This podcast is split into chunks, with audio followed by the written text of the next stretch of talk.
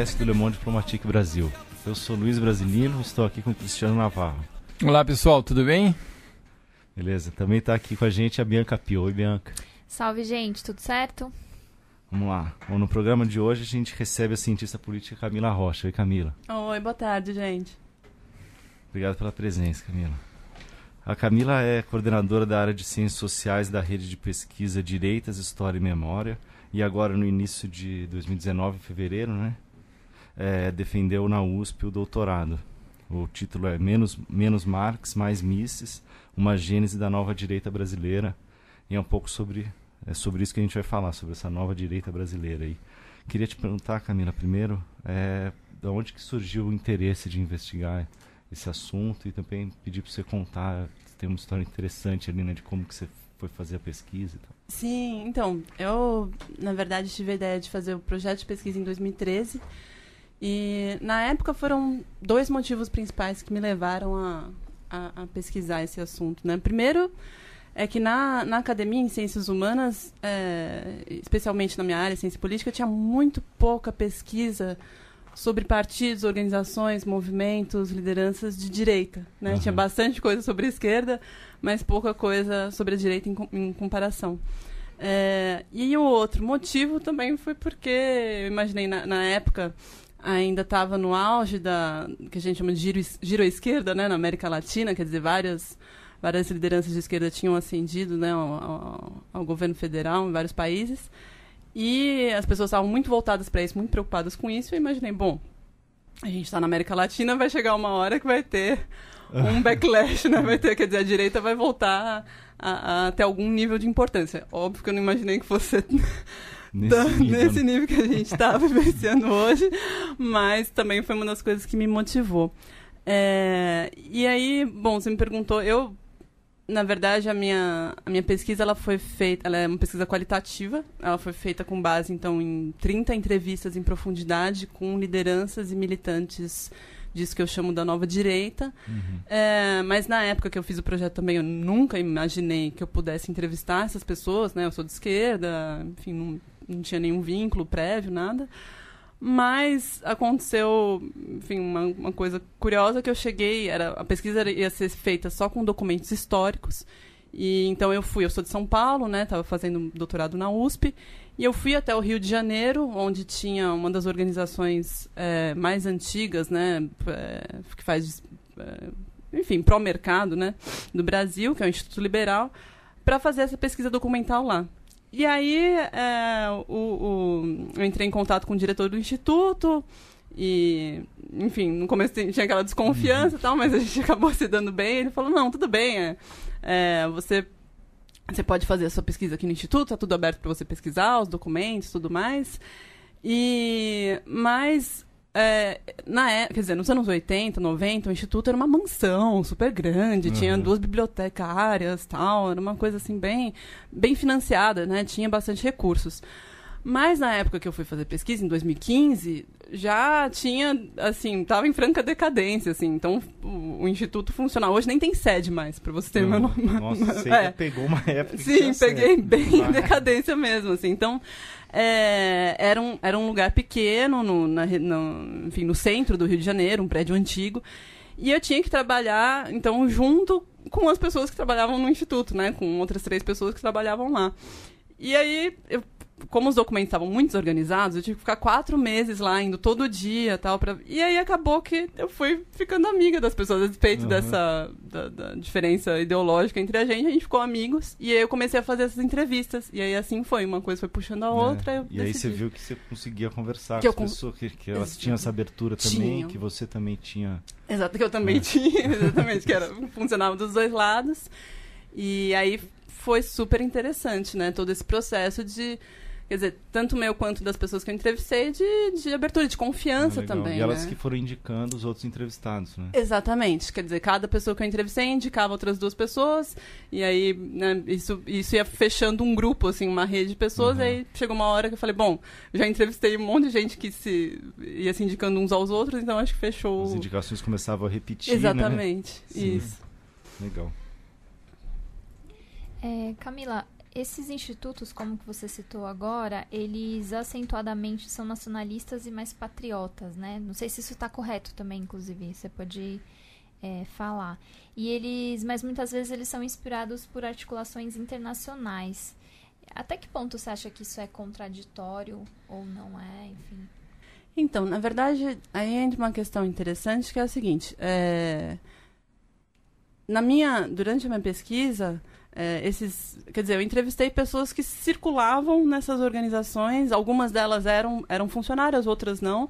Né? Era meio que um espécie de ecossistema assim da, da nova direita.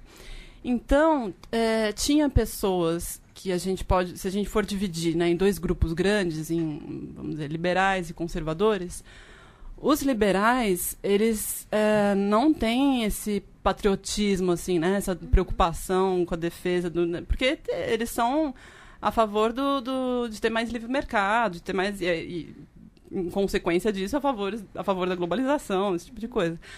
Agora, os conservadores, eles são a favor do livre mercado, mas, é, quer dizer, valorizam esse, é, enfim, esses, essas ideias mais é, relacionadas a, a, enfim, o que é, o que seria do Brasil, mas é um, é um nacionalismo também que ele não é, vamos dizer assim, eu acho que ele é não é, não é tão ligado assim a, no Brasil ele não ficou tão é diferente dos Estados Unidos sabe? Por exemplo as coisas do Trump né entrando já numa comparação mas que é, quer dizer que é, é quase anti anti globalização e essa volta de não vamos produzir as coisas dos Estados Unidos.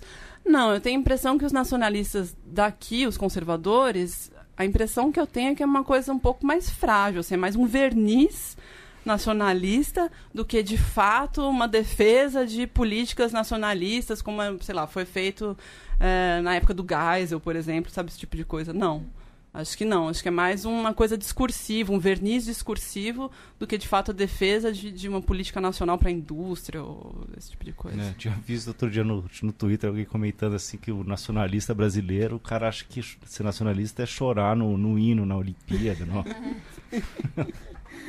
É, mas então, enfim, tem uma diferença entre os grupos, né? E como é que se constituiu essa unidade? É, né, e essa potência política desse, dessa extrema direita, Camila. Sim, então eu acho que é, uma coisa que é, que é importante falar é que assim isso que eu chamo de nova, por que, que eu chamo de nova direita, né? Uhum. Às vezes as pessoas falam, ah, mas já tudo igual, né? A direita que já estava aí defende as mesmas coisas, então. É, o meu argumento é que o que seria novo nessa nova direita seria primeiro é, um ultraliberalismo, que é diferente do neoliberalismo. Então, a direita que atuava no Brasil desde a redemocratização até mais ou menos o primeiro governo Lula, era uma direita é, neoliberal. Né? E o que, que significa, então, ser ultraliberal? Primeiro que, para além da, da, da radicalização, né, da, quer dizer, basicamente é o seguinte, eles, um ultraliberal defende privatizar tudo. Uhum. Não interessa o quê. Assim, a resposta é sempre não, é sempre melhor privatizar, porque o mercado é sempre a melhor solução para os nossos problemas. O neoliberal não, ele, ah, não, vamos ver o que a gente vai privatizar, privatiza isso, mas de repente não, não privatiza aquela outra empresa. Vou dar um uhum. exemplo para vocês, assim, no Chile, né, que foi, teve o auge do neoliberalismo no governo Pinochet, uhum. na ditadura. É, eles, por exemplo, não, não, privatizaram a produção nacional de cobre lá tal. Quer dizer, isso foi o auge do neo, neoliberalismo na América Latina. Uhum. Então, é isso. Os neoliberais, eles não são tão, né, assim, ah, privatiza a qualquer custo, qualquer coisa. Não. Sim. Agora, os ultraliberais, sim. É, aí é privatiza tudo mesmo, inclusive privatiza a saúde, privatiza a educação, privatiza é, meio geral. E, é, para além disso, eles fazem uma, uma defesa moral do capitalismo que uhum. é uma uhum. coisa que os neoliberais não faziam. Os neoliberais, é, eles tinham o argumento principal, ele é fundamentado em, um, em, em, termos econômicos. Então, ah, a gente quer reduzir a inflação, a gente quer melhorar a economia. Uhum. É sempre um argumento de fundo econômico. Agora, para os ultraliberais, para além de argumentos econômicos, existem argumentos filosóficos e éticos uhum. de por que, que você deve apoiar uma sociedade de livre mercado e por que, que a, a Quer dizer, essa liberdade de mercado deve ser o grande pilar do funcionamento da, da sociedade como um todo. Assim. Então, é, por exemplo, o Nozick, né, um filósofo é, anarcocapitalista, no limite, é, é, é, um, é um dos filósofos que é lido por, esse, por essas pessoas, assim, só para ficar num exemplo, né? Uhum. Então é isso, tem, essa- tem essa preocupação moral. E essa moral é meio que alimenta o anticomunismo, né? O anti. anti... Sim, po- pode eventualmente, em determinadas conjunturas, pode, pode alimentar. É, e aí que é interessante, né? Bom, e como é que esse pessoal é, ultraliberal se juntou com os conservadores? E quem Uhum. são. E qual que é a novidade também desses conservadores, né? O é que que que eu ia eles. te perguntar, como é que Isso. chegou aqui esse pensamento, né? E É. que eles já tinham, mas era muito marginal, né? Era muito marginal. Isso aconteceu na internet, mais ou menos é, ali na metade dos anos 2000, que a internet começou a se popularizar no Brasil. Claro, ainda estava muito restrita a esse eixo sul-sudeste, as classes A e B, é, gente com enfim, formação é, universitária ou mesmo escolar mais elevada, que falava inglês ou entendia inglês. É, mas enfim, esse pessoal começou a frequentar principalmente o Orkut, na época não tinha Facebook, né? Era o Orkut. E aí, tanto esses ultraliberais, e aí o, o quanto, vamos dizer, esse, esse pessoal é, que seriam os novos, novos conservadores também, começaram a frequentar é, comunidades ligadas à disseminação das ideias do Olavo de Carvalho. Né? Porque o Olavo de Carvalho ele foi, vamos dizer, a grande vanguarda conservadora desse novo, desse novo conservadorismo. E é novo por quê? E aí que vem a, a- também a novidade do conservadorismo.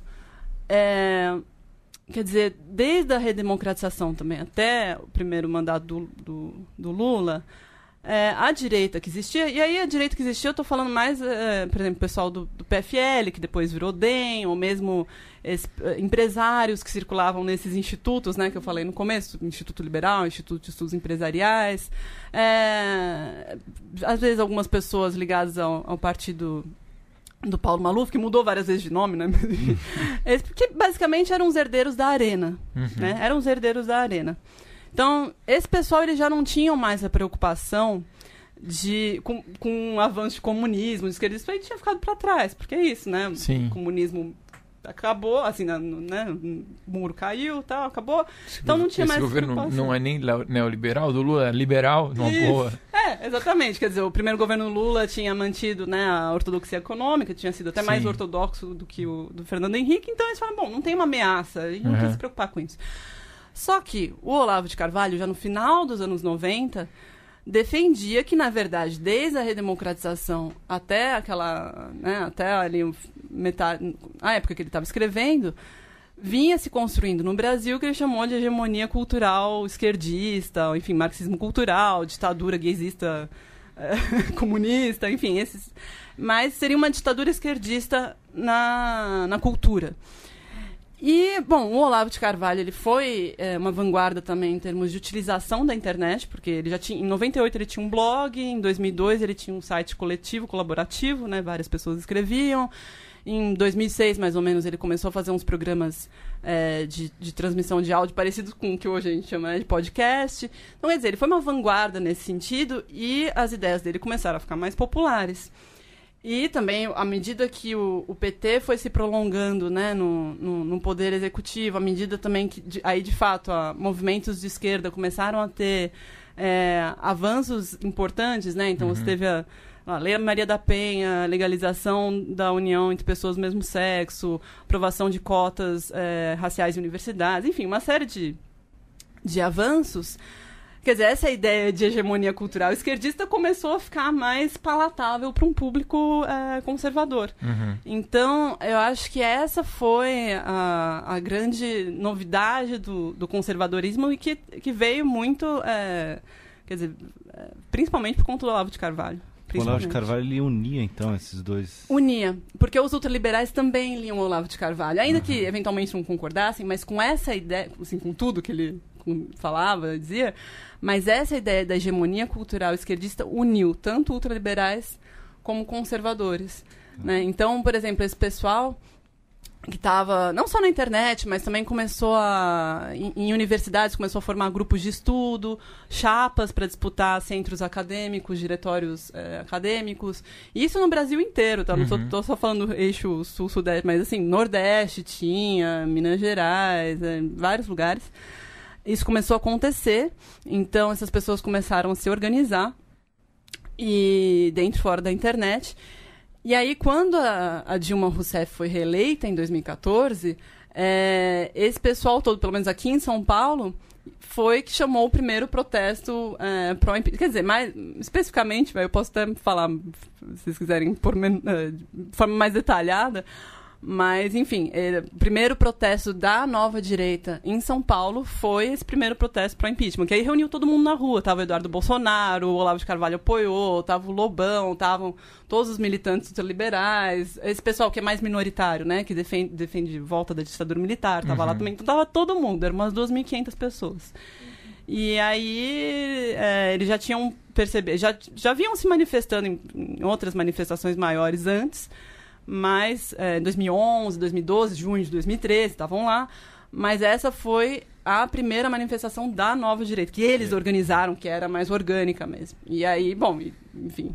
E aí aconteceu o que aconteceu, uhum. e eles ganharam uma projeção que acho que eles mesmos não, não esperavam ganhar. Eu queria voltar um pouco, pedir para você Sim. explicar o que, que é o, esse conceito de é, contra público e contra publicidade ah, que sim. você trabalha, né? Sim, é. Então, esses, esse é um conceito interessante de contrapúblico para explicar a formação da nova direita, porque é o seguinte. Um, como eu disse, né, esse pessoal eles começaram a, a, se organizar, então, na internet, claro, também fora dela, mas é, principalmente a partir de uma percepção de que eles é, estariam excluídos do debate público principal.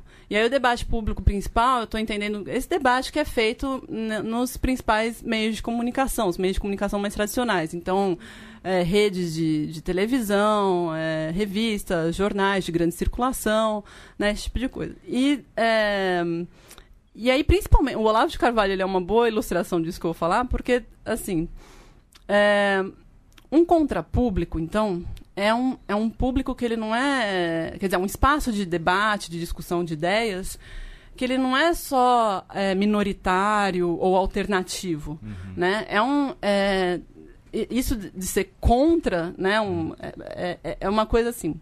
Ne, nos, na esfera pública dominante, no debate público dominante, você tem que usar umas, um certo tipo de linguagem, que é uma linguagem mais polida, você tem que respeitar o seu é, interlocutor, seu adversário, uhum. por mais que você discorde das ideias dele.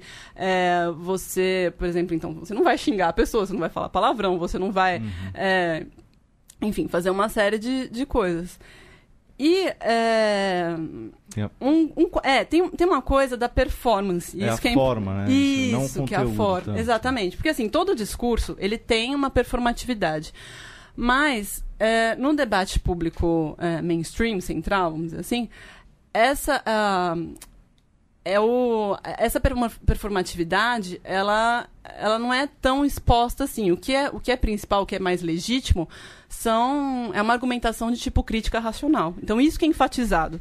Você tem que, basicamente, tem que juntar Lé com Cré, certo? Tem que fazer, uhum. a sua argumentação tem que fazer sentido, tem que né, ter começo, meio e fim, é, uma coisa tem, é, tem que ter lógica, enfim. E é, uma performance, hum, é, um discurso mais performático, não necessariamente ele tem essa lógica de tipo racional que não tem, na verdade, né? Então, é, por exemplo, você xingar o seu, seu adversário, uma, né, é, ou falar palavrões, ou ter uma, uma performance muito agressiva, ela quer dizer, sai disso, sai dessa linguagem. Então, até o Olavo de Carvalho chamava, né? Essa linguagem é uma camisa de força para essas pessoas que querem, na verdade, você quer se expressar de outra forma, né? Uhum.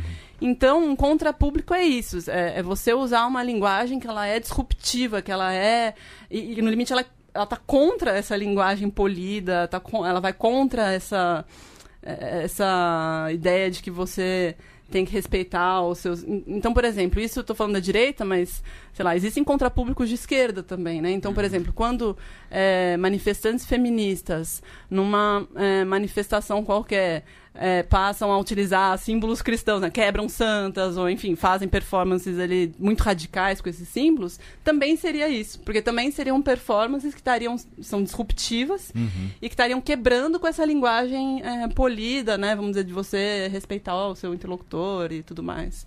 Então, um contrapúblico seria isso, seria essa usar essa linguagem mais disruptiva, essas performances, esse tipo de coisa. Você Uhum. vê uma continuidade disso no governo atual, assim? Eu sei que tô adiantando, mas eu queria aproveitar essa pergunta. É, eu- Depois a gente pode voltar. É, é, a Sim. gente volta depois. Tá. Tá. É, então, isso que é interessante, porque, quer dizer, eles começaram, é, a nova direita começou, né, formando esses contrapúblicos, quer dizer, esses espaços em que essas linguagens eram, eram utilizadas dessa forma. E, é, geralmente, você tem, quando você tem um processo de, de, de- como é que eu posso dizer, mainstreamização, enfim, essa, ou, ou, enfim esse, esse tipo, essas pessoas começam a fazer parte, né, do mainstream, começam, então, para dar um exemplo, ah, você tem um militante, o Kim Kataguiri. E aí, de repente, essa pessoa começa a ter uma coluna na Folha de São Paulo. Quer dizer, bom, então mudou já. Ou a pessoa é, escreve um livro, o próprio Olavo de Carvalho, escreve um livro que se torna best-seller. Né? Enfim, esse tipo de dinâmica que traz as pessoas, puxa as pessoas para o debate público mais central, mais tradicional. Né? Para essa esfera pública mainstream. É, Eventualmente, essa dinâmica de contrapúblico ela pode desaparecer por conta disso. Você tem uma normalização né, dessas, dessas pessoas. Ou pode acontecer, que eu acho que foi o caso, você, é, alguma, você tem uma certa normalização, mas tem permanências também. Eu acho que foi isso que acabou acontecendo. Então, é, por exemplo, o próprio Olavo de Carvalho, ele continua mantendo a mesma, mesma Uhum. eh, postura que ele tinha lá já na- desde o começo dos anos 2000, né? Continuou usando essa linguagem disruptiva, continuou nessa dinâmica de eh, contra publicidade. E mesmo depois da, da eleição do Bolsonaro, tem ainda grupos eh, que também se utilizam dessa, dessa mesma retórica, dessa mesma. Então, por exemplo, só para dar um exemplo para vocês, um, tem um grupo que é bem subversivo, que é ligado à nova direita, que chama Brasileirinhos. Vocês entrarem no YouTube, tem lá Brasileirinhos, eles têm uns vídeos. E eu não sei se são estudantes de cinema, mas enfim, o ponto é que os vídeos são muito, muito subversivos, muito mesmo. E, e- e é a mesma lógica. Então, por exemplo, num dos vídeos, um deles fala assim: ah, você. Se você tem que discutir as suas ideias, você já perdeu. Porque, quer dizer, é, com um abortista, por exemplo, você não discute. Você cospe na cara do abor- abortista e acabou. E eles falam, então vai chegar um dia que simplesmente o melhor argumento que você pode dar pro seu adversário é você enfiar os dois dedos na goela e vomitar no sapato dele. Entendeu? Então é isso que eu chamo de contrapublicidade, sabe? É, é esse tipo de, de, de dinâmica, de, de entendimento de como. Porque eles, inclusive esses, esses mesmos. Esses brasileirinhos, eles são dois, né? Uma dupla. E eles falam assim: então, o, o, o problema é que quando você. é, se- esse entendimento de que você precisa respeitar o outro, o seu adversário, é, ele está baseado no- no- na ideia de que você, no limite, é, parte de premissas é, parecidas, né? É, só que eles falam, bom, o problema é que a esquerda e a direita, isso na visão deles, né? A esquerda e a direita são completamente irreconciliáveis, então a gente não parte das mesmas premissas e acabou, não tem diálogo, não tem como ter diálogo. Então é isso, vira, bom, uma guerra, né? Você cospe no outro e acabou. Sim. É, não, então, eh, na verdade, assim, tem- a gente imagina são públicos periféricos e que buscam eh, trazer a sua agenda ou sua performance, que seja performance, Sim. que a performance pode ser vazia para o, o centro da, da sociedade, né? De alguma forma. E aí, assim, acho que e, e- e o que me parece é que encontraram na internet, assim, entendendo que eu sou, encontraram na, na internet o lugar onde isso acontece. Quer dizer, isso foi, obviamente, é, potencializado a mil, eles tiveram espaço a mil com Face, com Facebook, com YouTube, é mais ou menos por aí, então. Exatamente, é bem por aí. Porque a. É claro que cada plataforma, né? Então, o YouTube, o Twitter, o Facebook, ele- ele tem é um funcionamento diferente. Então, o tipo de linguagem que você vai usar no YouTube é um pouco diferente do tipo de linguagem que você vai usar no Twitter. O tipo de performance que cada plataforma permite, ela é diferente. É, mas o ponto é, é, eu acho que não é à toa que muitos desses contrapúblicos, isso não só no Brasil, porque isso é uma dinâmica meio internacional, mundial, é, nos Estados Unidos, por exemplo, mas aqui também. O tipo de fórum que mais favorece, de plataforma que mais favorece, é quando é, tem anonimidade. Uhum. Porque aí as pessoas se sentem mesmo na liberdade Sim. de falar e fazer qualquer coisa. Então, por exemplo, na a alt-right, né, nos Estados Unidos, surgiu justamente dois fóruns, o 4chan e o Reddit, em que eh, eram frequentados principalmente por homens jovens. E que é isso, era um fórum anônimo, então você se sente na liberdade de falar barbaridades, preconceitos, coisas muito violentas, muito agressivas, inclusive até no limite criminosas. Então, é, enfim, acho que esse é o tipo de, de fórum, de, de, de organização que mais, que, né, da- da- da- do espaço ali, que mais, que mais favorece a formação de contrapúblicos, quando tem anonimidade, as coisas são todas criptografadas. Uhum. Eu vou te fazer uma pergunta que não, Sim. que não tá no seu, obviamente não tá lá no Sim. seu estudo, mas é que me, veio uma curiosidade. Você acha que isso foi uma leitura também da direita por táticas que a esquerda teve, tá, um- da esquerda mais anarquista? Ou porque, por exemplo, o CMI, a gente pegar o Anonymous, essa origem que acho que tem- parece muito também, né? Assim, Tem a ver. Tem uma pesquisadora norte-americana que ela chama Angela Nagel uhum. e, e ela escreveu um livro exatamente sobre isso. Quer dizer, como que essa- essas novas direitas, elas justamente é isso que você falou, elas se apropriaram, inclusive de referências teóricas, né, referências é, políticas da esquerda, desse pessoal mais, é, vamos dizer, ela não usa esse termo anarquista, mas é subversivo, vamos dizer. Sim. A, a ideia é você ter. Porque, a- a- é você fazer uma performance que seja subversiva. Não interessa Sim, se é a sim, esquerda ou a sim. direita, mas o importante é criar polêmica, chamar atenção. E porque ela fala assim, chegou. Tinha algumas. Gru- alguns grupos de esquerda, principalmente nos meios da, da- da- de cultura, de artes, que começaram a ter o seguinte posicionamento: ah, o importante é você ser subversivo, que as consequências políticas disso nem interessam mais. Uhum. O importante é a subversão pela subversão.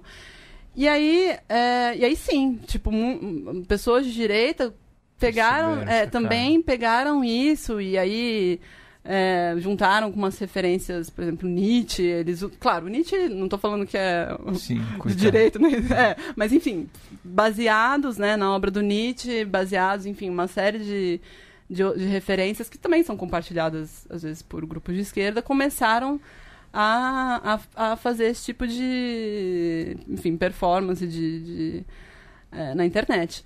Agora, uma coisa que é importante dizer é que eu acho que eles foram, acabaram sendo é, muito mais bem-sucedidos do que a esquerda, né, para Uhum. fazer isso.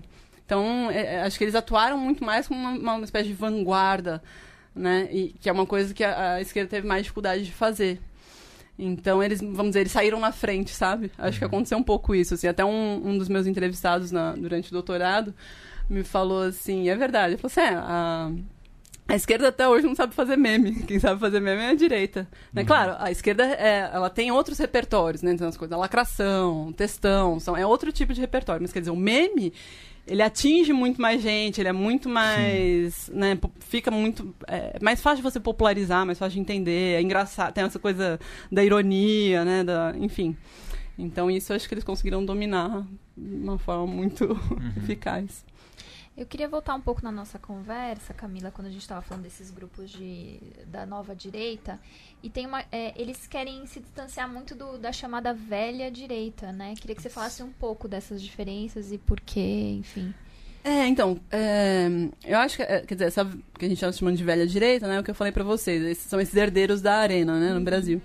E eu acho que a, a principal diferenciação que esse pessoal quer fazer, quer dizer, que são ultraliberais junto com conservadores, né, que seriam, formariam a nova direita, é em relação à agenda econômica. Eu acho que seria a, a grande diferenciação que eles querem fazer. Para além de, claro, isso é importante dizer, é, a maioria das pessoas que faz parte da nova direita é, não é lá muito afeita a, a autoritarismo.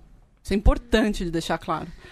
É, então eu acho para a maioria, claro, sempre tem, tem lá um segmento que é esse pessoal, ditadura volte e tal, existe.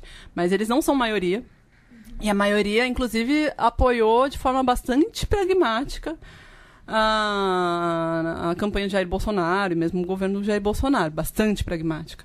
Então acho que são duas coisas. Uma é o autoritarismo, claro, um pouco menos existe, mas acho que o principal é a agenda econômica. Então, é, é esse entendimento que a, a, depois do governo do Castelo Branco, que é tido como um governo liberal na economia, é, se seguiram vários governos é, de militares que foram desenvolvimentistas. Claro, desenvolvimentismo conservador, à direita, tudo mais. Mas foram desenvolvimentistas. Tinha muita intervenção na economia, várias, várias estatais surgiram, né? Ou empresas foram é, estatizadas, enfim. Então, isso é para eles assim acho que é a, o grande horror assim não a gente não tem nada a ver com essa política.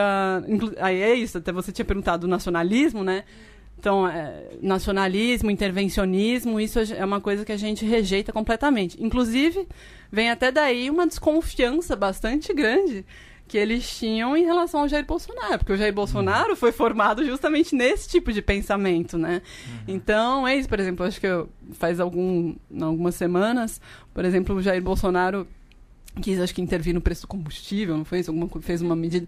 E tam, isso arrepiou assim, os cabelos de todo mundo. Porque falaram, não, o que, que é isso? Peraí, né? A gente tem o Paulo Guedes aqui, o nosso né, economista ultraliberal, e aí vem o, o, presidente e faz uma medida dessa. Então, é, eles super odeiam, né? O Mourão também, né? É, tem, tem uma desconfiança, uma super... sim, muito forte. Não, tem um movimento mesmo. Pra... Então, Camila, peraí, que eu acho que a, a gente pode sim. ter aqui, o, o nosso ouvinte é. pode ter que que, é? como assim? espantado. É, tipo, a nova direita não é o bolsonarismo. Não. Não é, né? Mas... Não, acho que essa é outra diferença que é importante demarcar também, assim.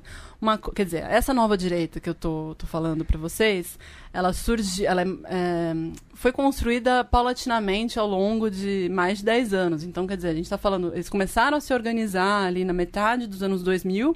Então, né, 2005, 2006, 2007 foi quando esse pessoal começou a se organizar.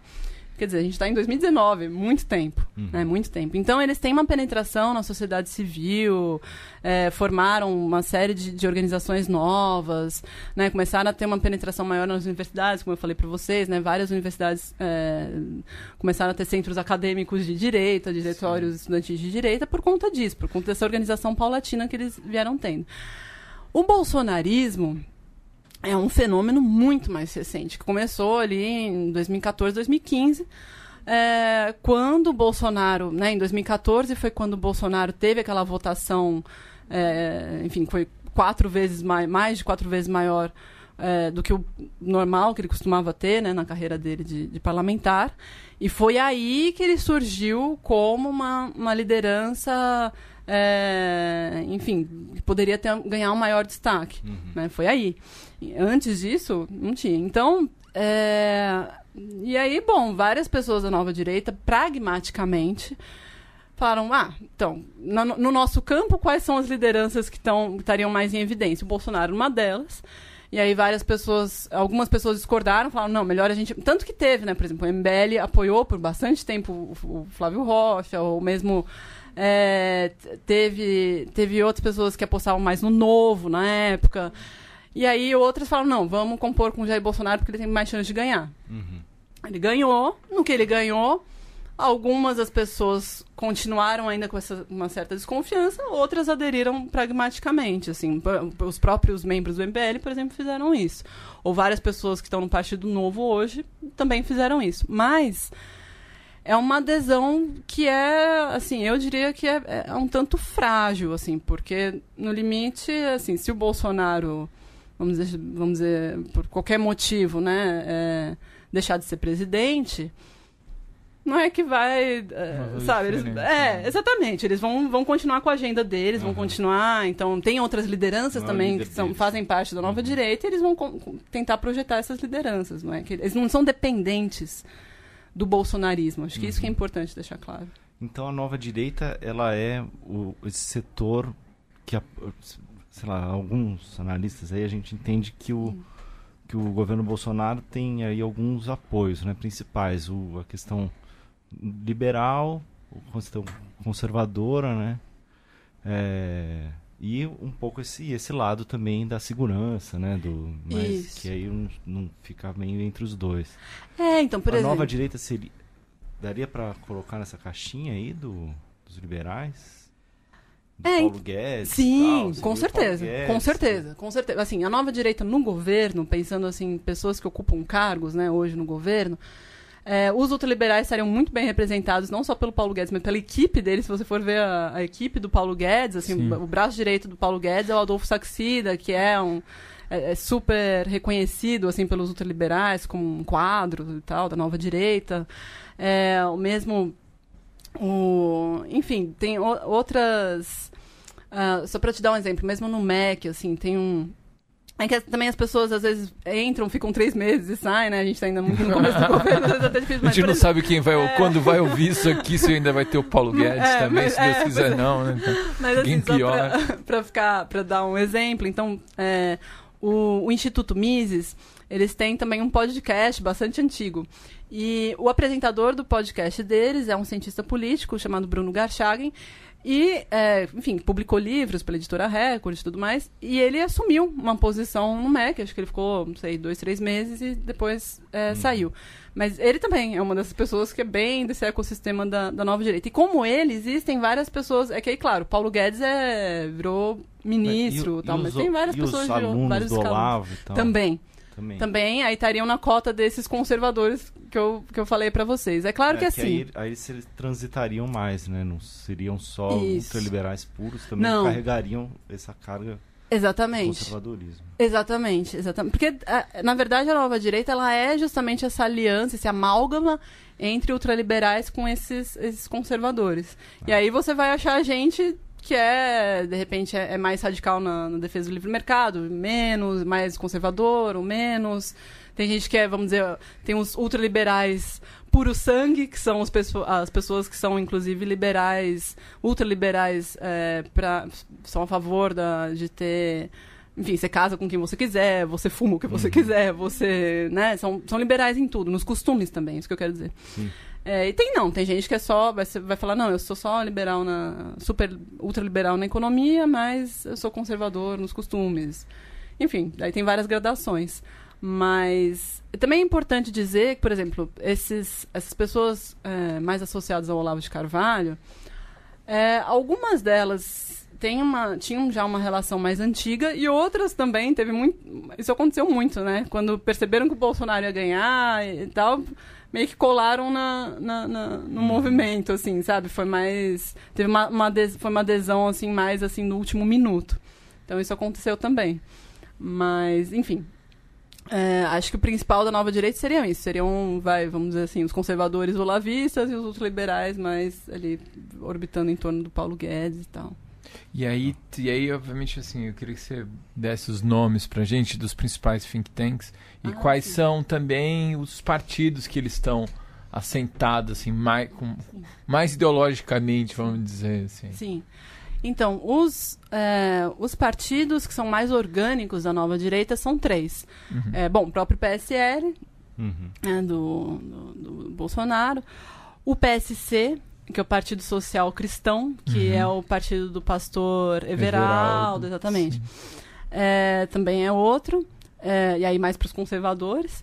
E os a maioria dos ultraliberais está no Partido Novo. Então, Sim. esses seriam os três partidos: o PSL, o Novo e o PSC. Uhum.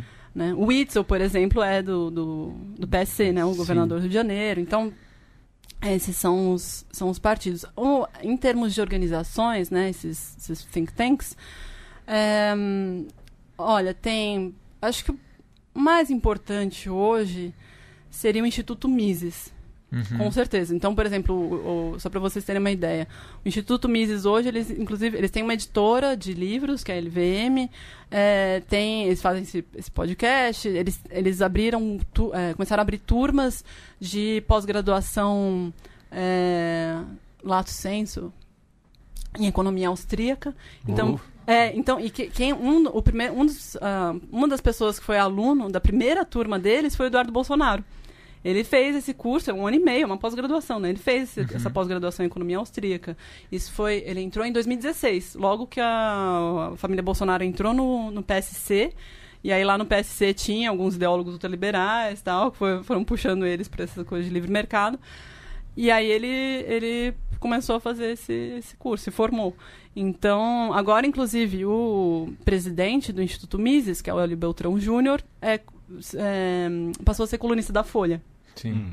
Então, é, acho que é um dos, dos E aí, principais. esse, bom, o Mises, por exemplo, eles têm um aporte empresarial, tem aporte. é- É uma, como é a estrutura deles? Isso é legal da gente. Sim, então, o, bom, o Mises, ele é... É que tem várias outras organizações que são Sim. um pouco menores, tem menos recursos, por exemplo, o próprio Instituto Liberal, que eu falei no Pois começo para é, vocês, sim. que tá super, né, tá em- não tem mais sede física, mas assim, a maioria das organizações, desses think tanks da nova direita, eles não têm muitos recursos financeiros. Às vezes nem tem sede física, é só assim um ou dois estagiários alimentando uma página de internet, esse tipo de coisa. Mas o Instituto Mises, é, ou, por exemplo, o Instituto Millennium, que é meio.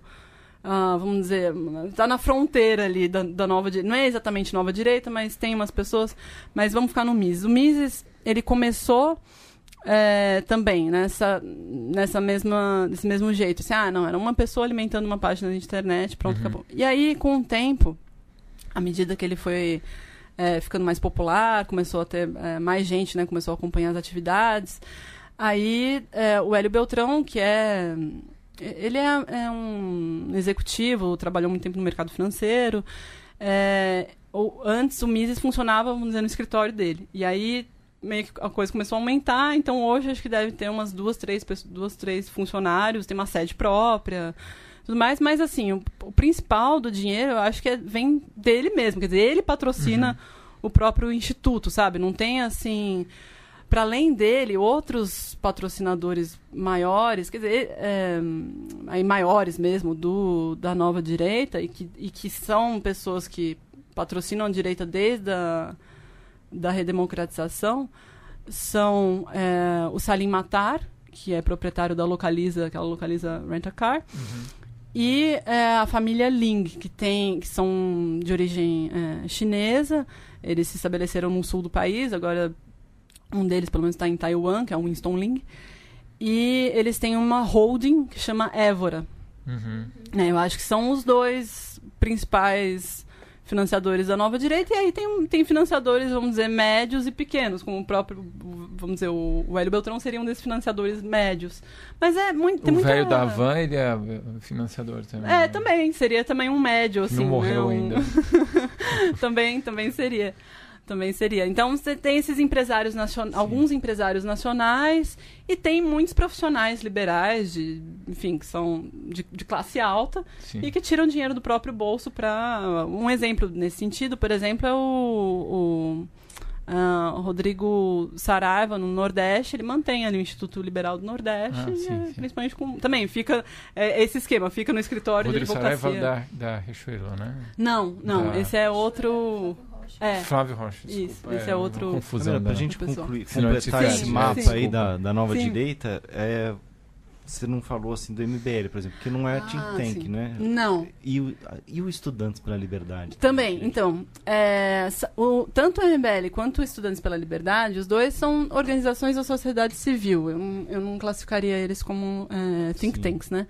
É, o, o Estudantes da é, da Liber- pela Liberdade, ele surgiu mais ou menos ali em 2009, 2010, é, da seguinte maneira. Teve um militante é, ultraliberal, Fábio Osterman, que hoje é deputado estadual pelo Rio Grande do Sul, está no Partido Novo. Uhum. Ele, ele foi para os Estados Unidos fazer um curso lá num, num think tank eh, norte-americano para o mercado.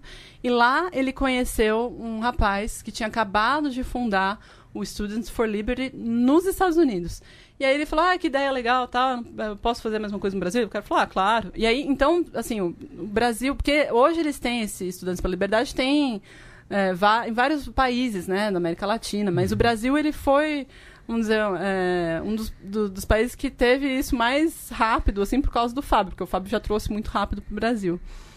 E, enfim, aí eles é, começaram a- essa organização aqui. É, essa organização, ela tem, sim, patrocínio...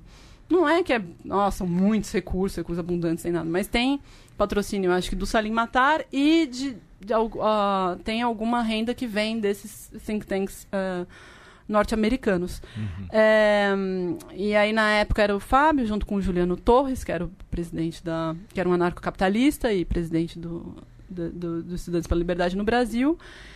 E aí eles começaram a crescer, começaram a ficar muito influentes, assim, em termos de... de então, eles davam assessor... É, assim, ah, você quer montar um grupo de estudos na sua universidade? Você quer montar uma chapa para disputar o Grêmio? Eles meio que davam formação para as pessoas é, fazerem isso. Uhum. Então, é uma organização voltada para a difusão é, desse pensamento, enfim, associado ao, ao mais livre mercado, tal, né, ultraliberal, é, entre, principalmente entre estudantes universitários. Esse, esse é o objetivo da, da, da organização. O MBL é, tem uma trajetória mais curiosa, que é, o, inclusive o Fábio, que é esse mesmo militante, foi um dos fundadores do, do MBL. O MBL começou em 2000, assim, vamos dizer, uma versão é, trial do MBL começou em 2013, em junho de 2013, Sim. porque existiam vários militantes ultraliberais que estavam indo para as manifestações e eles queriam, né, como vocês bem sabem, em junho aconteceu no, no país inteiro. Então eles queriam poder se coordenar no país inteiro para participar dessas manifestações. E aí eles resolveram criar uma página na internet. É, e aí deram esse nome de é, Movimento Brasil Livre, até pensando na, na, coisa da oposição com o Movimento Passe é, Livre e é, tudo mais. É, e só que a página teve lá 20 mil curtidas, acabou, junho de 2013 acabou, e a página ficou meio abandonada. Né? E aí, em 2014, é, quando teve esse grupo que, que passou a puxar uh, o primeiro que puxou o primeiro protesto pró impeachment da Dilma Rousseff, é, algumas pessoas que, tavam, que faziam parte desse, desse grupo maior eram é, parte de uma organização que estava é, de Vinhedo, né, no interior de São Paulo, é, que chamava Renovação Liberal, e da qual faziam parte, da qual fazia parte principalmente o Renan Santos, que hoje é uma das lideranças do MBL. Sim. E aí o Renan Santos tinha um, um, um, o irmão dele, Alexandre Santos, tinha uma produtora de vídeo, de conteúdo de vídeo, internet, né, audiovisual. E, é, inclusive, foi com base nessa, nessa produtora que eles fizeram a campanha, é, se vocês também forem ver na, na, no YouTube, a campanha do Raio Privatizador, que é a campanha Sim. do Paulo Batista, é, que era um herói ultraliberal tudo mais, para deputado estadual é, em São Paulo. É, e aí eles fizeram a campanha nessa, nessa produtora com a ajuda do Fábio, inclusive. E aí eles conheceram o Fábio, conheceram esse pessoal mais antigo, que já militava no movimento é, ultraliberal lá, desde uhum. o, da época do Orkut. E, bom, e aí quando teve o segundo protesto para o impeachment, que foi dia 15 de novembro de 2014, eles decidiram reativar o MBL, reativar a página. Só página né? Era só uma página, exatamente. Que tava Tava lá abandonada. Isso, por isso que eu falei que era uma versão trial ali. Eles usaram em junho de 2013, depois abandonaram. E aí o pessoal falou: não, esse, o nosso nome Renovação Liberal não colou. E, eu, eu, e o Renan pensou, ah, esse, esse nome do, de Movimento Brasil Livre é muito mais interessante. Então eles reativaram uhum. e aí começou o Movimento Brasil Livre como a gente conhece hoje. Então, a, vamos dizer, a sede do, do movimento, inclusive, ela é, e aí como eu estava falando para vocês, né, essa coisa do, da pessoa ter um escritório, ter uma coisa, e aí uhum. o, o, a organização, o movimento funciona lá dentro. O MBL é assim, tem então essa produtora de vídeo, e o MBL funciona ali dentro, e aí as coisas ficam um pouco misturadas, porque então o, boa parte do financiamento do, do movimento vem da venda de conteúdo é, que é, enfim, uma empresa, né? Da, uhum. da, dessa empresa de, de comunicação do, do Alexandre Santos. E aí as coisas ficam meio misturadas porque Claro, tem ali um viés ideológico, né? Eles são de direita tal, fazem um conteúdo que tem a ver com isso. paga, financia e, e vende também. Isso, é. Então eles vão vendendo e, claro, assim, por exemplo, quando teve a, as manifestações para impeachment, que teve aquele auge de, de, de mobilização, claro que o movimento recebeu recursos, mais recursos, né, de empresários, de gente que era a favor da, do impeachment da Dilma. É, Agora, isso depois, isso oscila, né? Isso oscila muito. Então, assim, vamos dizer, o, o principal deles, para eles se manterem financeiramente, é, é, vem, vem daí, vem dessa, dessa empresa. Uhum. E por que, como é que eles conseguem falar tão melhor do que a gente? Assim, a gente aqui falando no nosso programa fala mal, se atrapalha com as palavras até para falar, mas como é que eles conseguem? Melhor que pastor evangélico. Então, é, eu acho que tem, tem, tem duas coisas, assim. Uma é que boa parte deles, desses militantes, né, da nova direita, eles passam por cursos de formação. Uhum. Né, isso é uhum. importante. Eu, eu, acho que às vezes é, muitas pessoas, principalmente gente de esquerda, né, quando vai criticar, falam, não, porque esse pessoal é financiado, recebe milhares de dólares. Não, assim, em termos materiais eles não têm acesso a grandes quantidades de dinheiro. O que eles têm, que é mais importante, na verdade, eu acho, eh, que eles têm acesso, é, são esses, esses cursos de formação que são, inclusive, ministrados por gente muito boa que vem dos Estados Unidos, vem da Europa, vem. Então é isso. Como que você se posiciona no, no debate público? Como que você escreve, por exemplo, uma coluna? Você tem uma consegue uma coluna num jornal, numa revista. Como é que você faz para engajar o seu leitor? Como é que você eh, até isso, né? em debate assim também? Tipo, é, tudo assim, como, É, exato. Como é que você a, a, forma, né? Como que você se expõe? Como é que você faz para ter mais likes, numa, mais curtidas, né, numa num post? Enfim, tudo é, é, é, de treinamento mesmo de militância, né? Eu acho que isso e, e entre eles mesmos eles fazem isso. Quer dizer, uhum. então eles também têm reuniões internas, eles têm eles é uma coisa de organização, é a organização da militância. Isso eles fizeram muito bem. Então eles foram também se treinando assim uhum. para fazer isso. E aí, bom, e a outra coisa, eu acho que também eles conseguiram se conectar com uma espécie de, vamos dizer, espírito do tempo, né, da que a gente veio que veio aí tomando conta no, isso não só no Brasil, né, internacionalmente, uhum. nos últimos anos, quer dizer, começar eles acho que eles foram mais perspicazes em perceber como que as pessoas estavam reagindo a várias mudanças que estavam acontecendo né, no país, como que é, e, e, e, também tem a coisa da juventude, né? Tem muitos jovens na, na nova direita, muitos. Então, eu, eu acho que uma coisa foi, foi puxando a outra. Quer dizer, eles eram muito bons para usar a internet de, de alguma de formas específicas, né, as coisas de meme e tudo mais. E, ao mesmo tempo, começaram a, a, a pegar, então, sei lá, sentimentos de, de, raiva, de frustração das pessoas, de medo, de. E, e enfim, come, conseguiram se comunicar com isso muito melhor, eu uhum. acho. Assim, na, na tese você cita um, um, livro da Arlie Hochschild, assim, não, dá, não sei falar o nome, né? Tipo, é, acho que eu também não. É, acho que ninguém sabe. É, e a gente deu um texto desse livro dela no, no Diplosh, faz um, mais ou menos um ano, que é por, Porque os Pobres Votam na Direita, né? Isso, exatamente. É, você acha que tem uma relação, assim, entre o, a, a crise econômica internacional e essa ascensão da direita?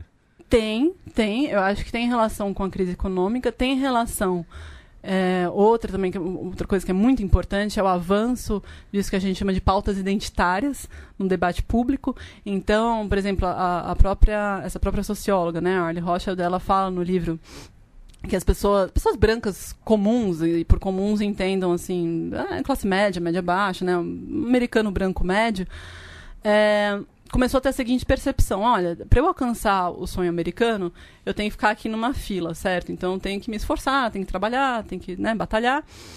E aí, uma hora eu posso conseguir. Uhum. É, só que aí o que acontece? o pessoal começou a colocar esse monte de mulher, gente negra, LGBT, não sei o que, na minha frente. Isso Quer dizer, pessoal. Fila, né? Na, é, tava furando a fila, tá furando a fila. a fila. parou de andar também. E a fila né? parou de andar. Por causa dizer, da crise. Exatamente. Então a fila parou de andar e ainda você bota esse pessoal todo na minha frente né? Então, isso começou a gerar muita frustração, muita raiva por parte das pessoas, que é isso. Bom, mas por que que é, essa... Eu, vamos dizer assim, eu sou tão é, ferrado quanto a pessoa que é negra, ou quanto a, sei lá, mulher que cuida sozinha do, do filho tal. Por, por que que essa pessoa tem preferência, né? É isso que as pessoas não entendiam. Então, é, aí começaram até, nesse público que, é, que ela pesquisou, as pessoas falavam assim, ah, então é, porque como que, por exemplo, o Obama, que era, né, filho de também foi criado pela mãe, lá, sozinho, o pai não, não, fez parte, e tal, e ele conseguiu estudar em Harvard, conseguiu virar presidente, né, o próprio Michelle Obama também. Então eles falam assim, não, isso aí deve ter alguma conspiração, alguma coisa, uhum. essas pessoas estão sendo favorecidas. E aí vem a, e aí junta, por exemplo, inclusive, com a, as teses, os argumentos do Olavo de Carvalho sobre essa coisa da, da conspiração é, globalista, né, que existiria uma elite e que, por exemplo, até uma teórica crítica, que é a Nancy Fraser, chamou isso de, aí por, claro, não usando o mesmo, mas assim, em paralelo, eh, chamou isso de neoliberalismo progressista. Uhum. Então, basicamente, você mantém é, políticas ortodoxas é, pró-mercado, mas você tem, vamos dizer, uma face humana e você é progressista em relação a direitos humanos, a inclusão de, de, de pessoas, é, de grupos é, subalternos por meio de cotas ou por meio de, é, enfim, editais específicos que o governo faz, aí chama, enfim, é esse tipo de, de medida, de política pública, né? E, e, e aí, isso no Brasil também começou a acontecer. Também uhum. começou, porque como eu disse para vocês, né? Então, por exemplo, entre 2011 e 2013 teve a Marcha das Vadias. Então começou isso que é, muitos estudiosos chamam de uma nova onda feminista, né? O Primavera Feminista também foi chamado. Então, quer dizer, hoje você pega uma revista, sei lá, da editora Globo e tá lá falando de feminismo negro, falando de, né? Isso foi pro foi para esse debate público mainstream, né? O debate Uhum. sobre feminismo. É, ou mesmo também a questão LGBT. Ah, em 2011 foi aprovada a união civil entre, entre, homossexuais e também começou a se avançar o debate nisso, né? Então, homofobia, criminalização da homofobia ou não. Quer dizer, tudo isso começou a avançar no debate público.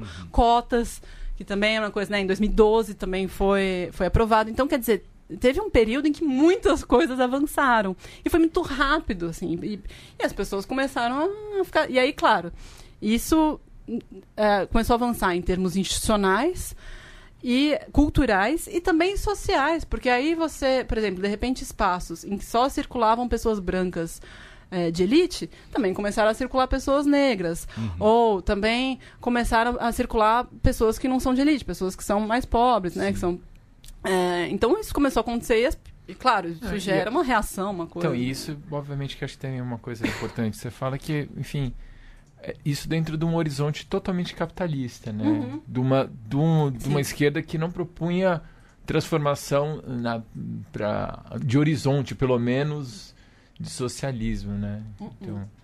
Não. Isso, isso enfim, é, acho que a direita soube, não, olha, a gente vai real- realmente resolver a, a de vocês, dizer, com propostas terríveis agora. assim. Não, e Sim. também a esquerda no governo, né? Sim. Que... Sim, mas num é governo, mais isso que eu tô falando, mas num governo com um horizonte totalmente Sim, sim. limitado, né? Com assim, certeza. sem- Com certeza. Por isso que é- essa ideia de neoliberalismo progressista acho que é, é bem interessante por causa disso. Porque, é, quer dizer, é isso. Ah, não, economia a gente mantém desse jeito mesmo, né? Economia, mas, olha só, a gente dá aqui algum... E por isso que, inclusive, essas pessoas percebem é, várias dessas políticas públicas como privilégios. Entendeu? Não como direitos. Eles leem essas Sim. políticas públicas como privilégio. Porque isso, ah, você está simplesmente favorecendo um grupo aí. Por que, que- por que não outros? Ou a- muitas das pessoas falam assim: ah, tantos grupos na sociedade sofrem preconceito, discriminação. Por que, por que vocês favorecem negros, mulheres LGBTs, não favorecem, sei lá, é, pessoas nordestinos, é, imigrantes, pessoas gordas, não sei, assim, as pessoas começam a, É, sabe, é, Que for. é. que for, é, enfim, ou, ou até mesmo isso é verdade, assim, ah, os próprios, os próprios é, evangélicos, inclusive, muitas vezes sofrem preconceito. Sim, eles utilizam. né, Isso a gente vai até falar, o Vinícius falou disso aqui também. Vinícius Vale, né? Isso. Vinícius Vale falou Dois aqui. programas atrás. É, dois programas atrás ele falou disso, assim, como eles conseguem usar muito bem a, a ideia de que os evangélicos são perseguidos e, e, que dá- e que tem que criar uma forma de combater o mainstream global, globalista, marxista tal. Isso. Super. Exatamente, é super bem por aí mesmo. É bem por aí mesmo. Quer dizer, então, a- vo- e aí é engraçado porque também essa dinâmica de, de, de grupos identitários, e aí co- começam a aparecer argumentos do tipo, ah, então eu, eu que sou um homem branco, é, tal, também sou uma min- minoria, né? Se é pra gente falar em minorias, então também sou uma minoria, eu também quero. E, e aí, claro, isso pode inclusive degenerar pra coisas do tipo supremacismo branco, esse tipo de coisa, né? É, Camila, é, voltando um pouco também, é, não, a gente já estava nisso na, na explicação do, do crescimento dessa nova direita. Queria te perguntar é, sobre o papel da mídia é, na, legi- na legitimação e na normalização desses discursos que antes eram marginais, né? Sim. É, então, acho que isso é, é interessante porque, ah, pelo menos, o, o- enfim, o entendimento que eu tenho é que essa. Eu, eu acho que eles ainda não foram completamente normalizados, acho que muita gente da mídia mainstream ainda tem, assim, um certo. uma certa. é, sei lá, um certo tato, um certo. Não é, não é tão normalizado assim, mas eu acho que isso começou a acontecer quando os protestos pro impeachment atingir- atingiram aquele auge de mobilização. Porque até então, curiosamente, o, ali no primeiro, segundo protesto, em 2014 ainda, eh, vários veículos de mídia ah, mainstream eh, meio tá, tratavam aquilo até às vezes de forma irônica, de forma. Ah, esses, esses protestos aí. Porque na época, se vocês forem lembrar, mesmo a oposição não pensava em pedir impeachment da Dilma. Era uma pauta meio translocada, assim. As pessoas... não- Inclusive, é, um dos movimentos que fez parte dos protestos, que é o Vem Pra Rua, também não concordava com o impeachment é, no começo. Eles foram concordando depois. Então, agora, quando, em 2015, março de 2015, quando aquele movimento atingiu um alto, quer dizer, várias pessoas foram pra rua de verde e amarelo e tudo mais, aí eu acho que teve um. Falou, não, a gente precisa falar disso, a gente precisa cobrir isso. Isso passou a, se- a se tornar importante, né, de fato, na, na cena pública. E, e aí, quer dizer, eu- eu, por exemplo, acho que foi em 2016 que o Kim Kataguiri vira, por exemplo, colunista da Folha. Uhum. Então, eu acho que foi isso. À medida que esses atores políticos né, da nova direita começaram a ganhar uma expressão eh, nas ruas, ou, ou mesmo na internet, né? Se via que eh, tinha muitos compartilhamentos, muitas curtidas, muito, começavam a ficar populares.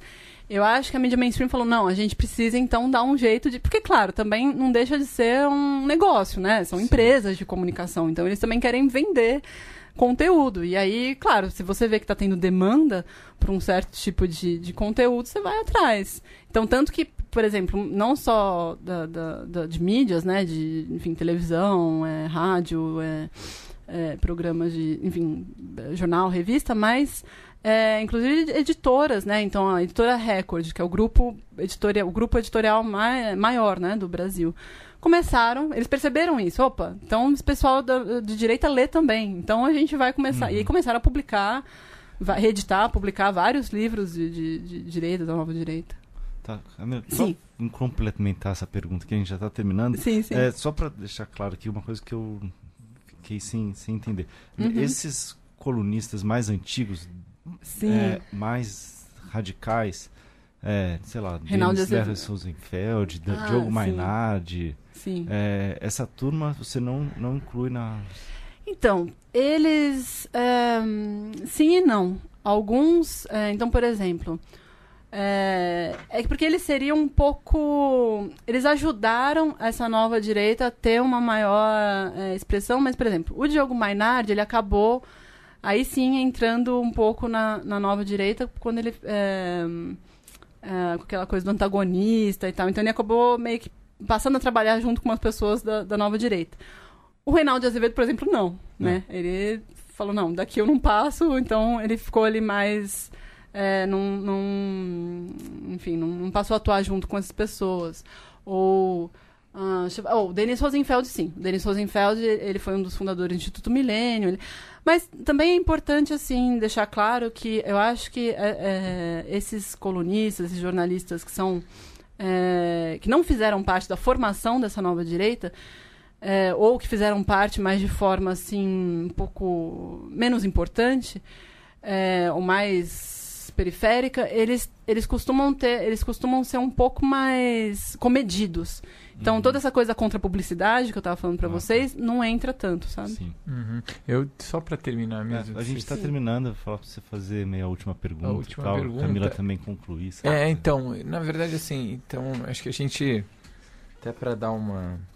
São duas coisas. A gente vê por aí, né, o, Steve Bannon é, espalhando de que tem uma internacional é, da nova direita, que a gente não pode nem chamar de fascista, porque a gente pode, pode ser que seja bem pior até, a gente não sabe para onde vai parar.